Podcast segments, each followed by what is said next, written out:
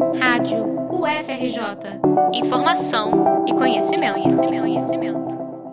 A Organização das Nações Unidas, ONU, definiu biotecnologia durante a Convenção da Biodiversidade em 1992 como qualquer aplicação tecnológica que utilize sistemas biológicos, organismos vivos ou seus derivados para fabricar ou modificar produtos ou processos para utilização específica.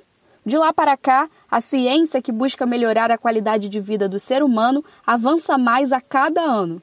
Nas últimas décadas, especialistas afirmam haver uma nova forma de divisão da biotecnologia, entre o que chamam de tradicional e moderna, cujo marco é o desenvolvimento da engenharia genética. Para o professor emérito de Biofísica e Fisiologia da UFRJ, Adalberto Vieira, a biotecnologia, tema do quinto painel da Conferência Internacional Amanhãs Desejáveis, não deveria ser tratada a partir de divisões. Para o pesquisador, membro da Academia Brasileira de Ciências, o que há é um processo de transição que faz a biotecnologia se adaptar aos desafios interdisciplinares do século XXI. Na verdade, o que, na minha opinião, existe é uma transição entre formas diferentes de fazer pesquisa na área biotecnológica, de desenvolver novos modelos a partir de desafios antes impensados. Eu creio que hoje estamos no século XXI, já entrando na terceira década do século 21, no marco de uma sindemia, isto é, várias pandemias acontecendo ao mesmo tempo. Nós temos as mudanças climáticas, temos a obesidade e temos a desnutrição como três grandes pandemias que se somam àquelas que aparecem de maneira inesperada como a atual da Covid-19. Então, nós temos uma grande sucessão, uma grande superposição de pandemias que se sucedem e que, sobretudo, se superpõem. E esse talvez seja o grande desafio da biotecnologia que alguns consideram como moderna. A tradicional tinha preocupações específicas, talvez mais isoladas do que holísticas. No caso da biotecnologia, que você muito apropriadamente nos lembrou com o nome de moderna, é uma biotecnologia que atende em planos diferentes desafios simultâneos e interconectados. Apesar do potencial para auxiliar na preservação de recursos naturais, a biotecnologia encontra maior espaço e aplicações com mais resultados no setor da saúde.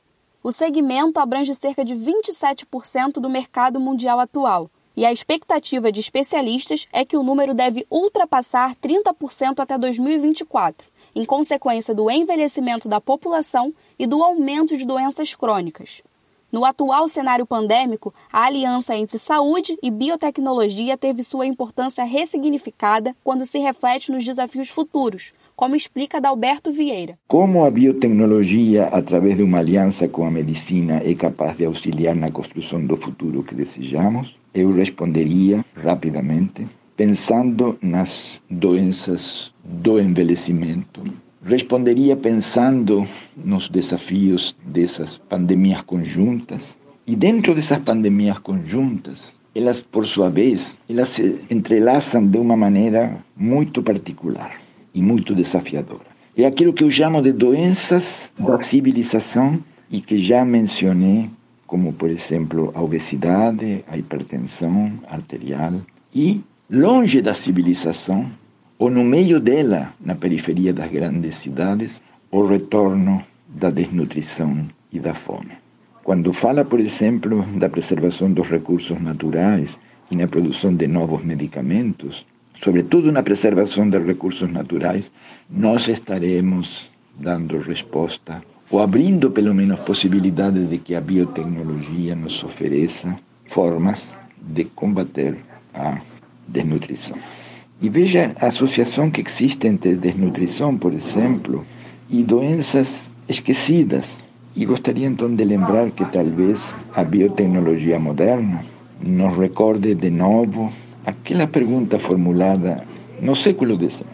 As pessoas estão doentes porque são pobres ou são pobres porque estão doentes? Ou as duas coisas ao mesmo tempo? Talvez essa pergunta seja pergunta desafiadora nessa aliança entre a biotecnologia e a medicina. O painel Fronteiras da Biotecnologia e da Medicina, da Conferência Internacional Amanhãs Desejáveis, acontece nesta terça-feira, dia 25, a partir das 10 da manhã, com transmissão ao vivo no canal do Fórum de Ciência e Cultura da UFRJ no YouTube.